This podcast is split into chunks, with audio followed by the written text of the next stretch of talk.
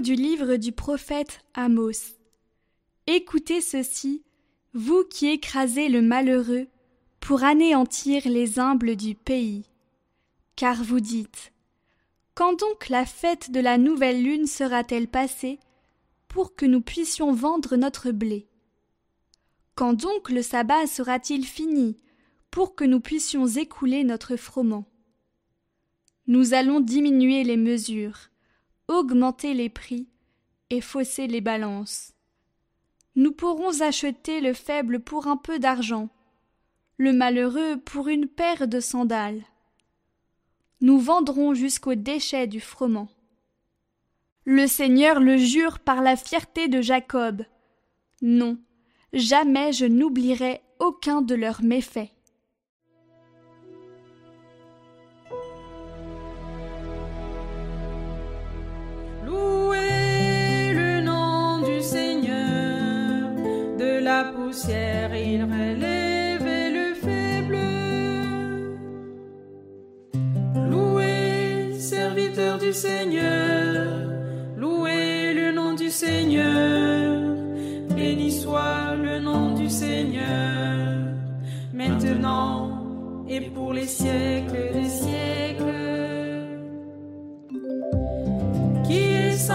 Au Seigneur notre Dieu?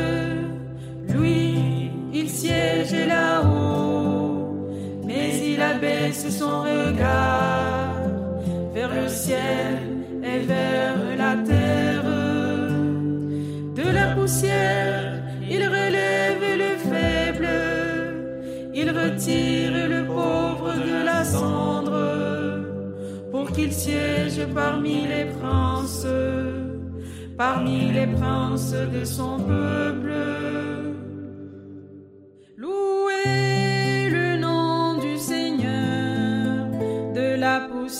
il relève le faible.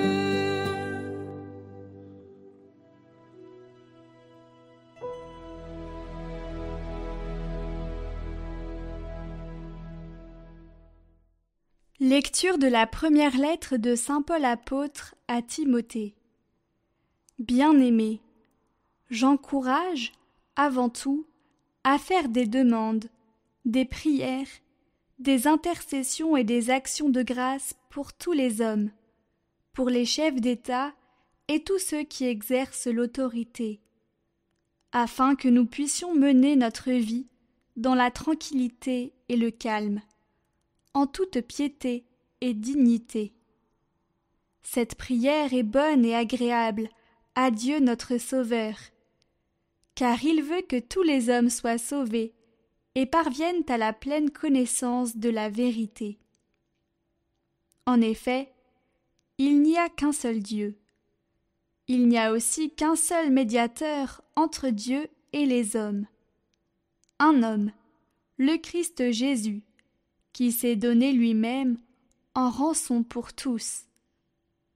Au temps fixé, il a rendu ce témoignage pour lequel j'ai reçu la charge de messager et d'apôtre. Je dis vrai, je ne mens pas, moi qui enseigne aux nations la foi et la vérité. Je voudrais donc qu'en tout lieu les hommes prient, en élevant les mains, saintement, sans colère ni dispute.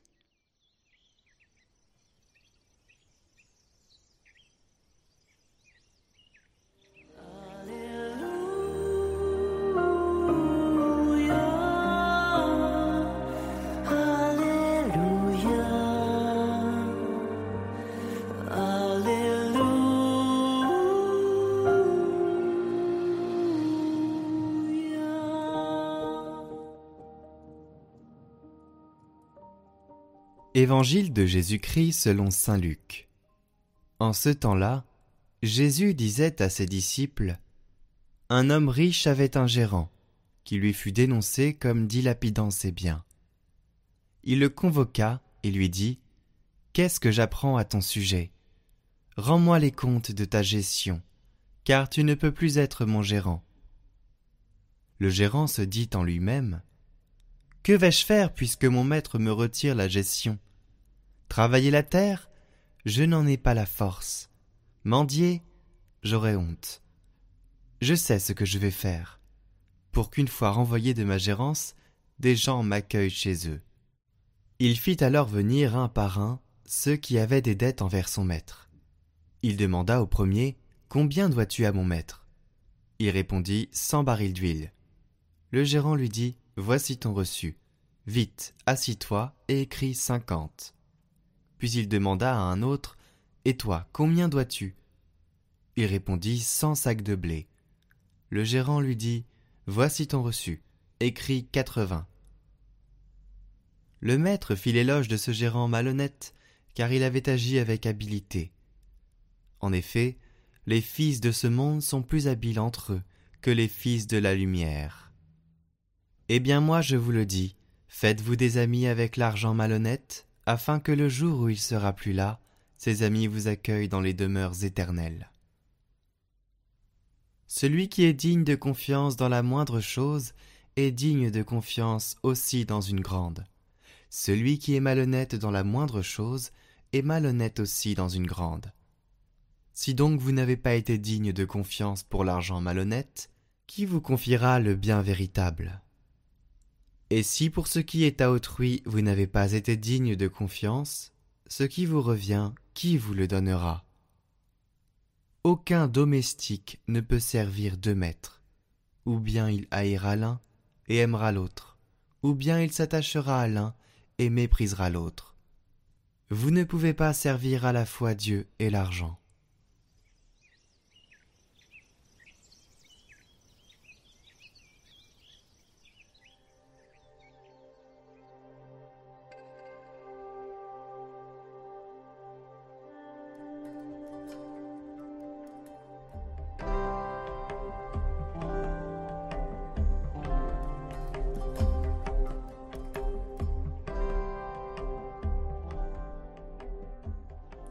Vous ne pouvez pas servir à la fois Dieu et l'argent. Chers amis, l'argent est omniprésent dans notre vie, dans nos pensées et nos conversations. Comme le dit Cicéron, c'est le nerf de la guerre. Plus que jamais, on conçoit un enfant si on a suffisamment de moyens financiers. La rentrée des classes est d'abord évaluée en termes de budget. La réussite des études est suspendue à l'obtention d'une bourse. Le choix du métier se fait pour beaucoup en fonction du salaire, et le mariage ne sera envisagé qu'en fonction des moyens matériels pour organiser une fête mémorable. Le monde a toujours fonctionné avec l'argent, mais en ce domaine, le monde est souvent pris de folie. Aujourd'hui, plus que jamais, notre monde est coupé en deux entre des populations de gens extrêmement riches et des gens extrêmement pauvres. Au milieu, eh bien, se trouve bon nombre d'entre nous qui s'efforcent de vivre avec euh, les moyens du moment, en faisant attention aux dépenses, mais aussi avec un souci de confort légitime. Et c'est dans ce contexte que nous recevons l'étonnante parabole de Jésus que nous venons d'entendre, et qui semble entrer en contradiction avec tout le reste de l'enseignement évangélique sur l'argent. Hein, l'histoire euh, racontée par Jésus est tout simplement une affaire de, de fausse facture. Alors, penchons-nous sur ce texte pour mieux comprendre ce que le Seigneur veut nous apprendre. Nul ne peut servir deux maîtres, vous ne pouvez servir Dieu et l'argent. Ce verset, hein, le dernier du passage entendu aujourd'hui, est la clé de voûte de tout le texte. L'argent, avec un grand A, brille à nos yeux. Il nous attire à lui par son immense pouvoir de séduction. Il nous courbe devant lui tout en prétendant nous servir. Et alors, euh, on pense que grâce à l'argent, eh bien on peut tout. Hein, même si vous êtes moche et bête, avec beaucoup d'argent, vous devenez attirant. Essayez, grattez des tickets avec euh, dans les bureaux de tabac là, et si vous devenez euro-millionnaire, je vous promets des tonnes de lettres, des amis, des démonstrations d'affection et de respect. L'argent aura changé votre vie, comme euh, le génie Aladdin a changé la vie de son maître. L'argent a en effet ce pouvoir divin et mystérieux de changer la vie. C'est ainsi que le croyant doit faire un choix entre Jésus-Christ, notre Seigneur, qui vient nous sauver, racheter nos vies au prix de son sang. C'est d'ailleurs pour cela cela dit en passant, que nous venons à la messe. Hein, parce que nous venons, justement, puiser à la source même du salut. Et de l'autre côté, le monde, qui ne cesse d'enseigner que c'est l'argent qui permet de gagner sa vie. Il y a donc deux propositions de salut, deux vies en concurrence, et il faut choisir. Et le choix n'existe pas seulement quand on a une grosse somme d'argent en jeu sur notre compte en banque. Un enfant avec 10 euros d'argent de poche est aussi concerné qu'un retraité touchant une petite pension ou qu'un requin des affaires avec ses millions de stock options. La tentation d'adorer l'argent est présente dans chacune de nos vies. L'idolâtrie nous guette, oui, elle nous guette, chacun d'entre nous.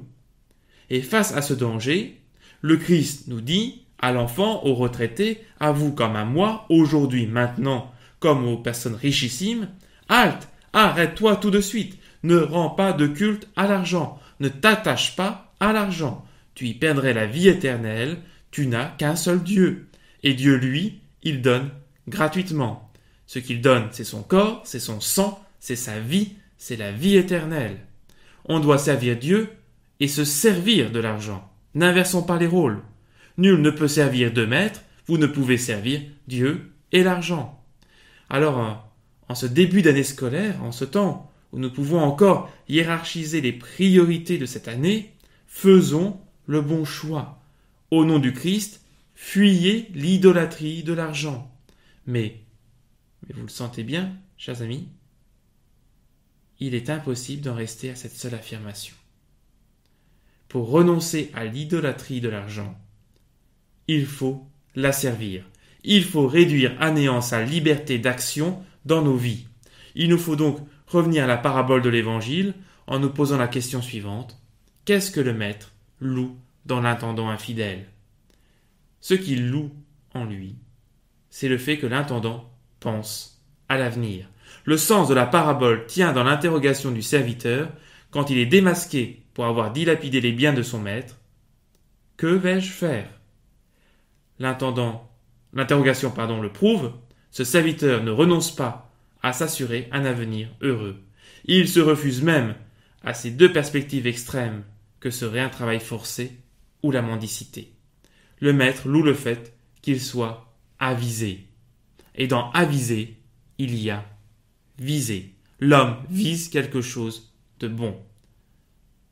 Bon, le grand problème, hein, enfin le double problème, c'est qu'il utilise des moyens mauvais, des fausses factures, pour tenter de l'atteindre et surtout que son horizon est uniquement terrestre. Mais Jésus, dans l'évangile là, pointe du doigt cette attitude. L'intendant agit pour son avenir. Chers amis, il faut penser et agir en fonction de l'avenir, mais de notre véritable avenir, de la vie du monde à venir, comme on va le proclamer dans le credo. Si nous rendons un culte à l'argent, nous perdons tout. Quelques paillettes brilleront dans l'immédiat, mais nous n'aurons plus d'avenir. Dieu, lui, n'a pas de prix. Il est l'amour, il est la vie, et la vie d'un homme ne s'achète pas non plus, car sa vie est sans prix, elle vient de Dieu. Vous ne pouvez pas servir à la fois Dieu et l'argent. Là où est ton trésor, là aussi est ton cœur, dira également Jésus dans un autre passage. Chers amis, l'intendant malhonnête reçoit des félicitations du maître, car il ne se laisse pas abattre face aux difficultés. Il recherche un meilleur avenir. Songe à l'avenir, nous dit Jésus aujourd'hui. Songe à l'avenir. Mais ne te trompe pas. Nul ne peut servir à la fois deux maîtres. L'argent peut-il garantir l'avenir? Quelques années peut-être. Mais l'avenir, c'est Dieu et lui seul. Alors je conclus en vous rappelant la première des béatitudes. Heureux, vous les pauvres, car le royaume de Dieu est à vous. Que la bénédiction de Dieu Père, Fils et Saint-Esprit descende sur vous tous et repose à jamais. Amen. Prions pour toutes les intentions déposées en commentaire cette semaine. Notre Père, qui es aux cieux, que ton nom soit sanctifié, que ton règne vienne, que ta volonté soit faite sur la terre comme au ciel. Donne-nous aujourd'hui notre pain de ce jour.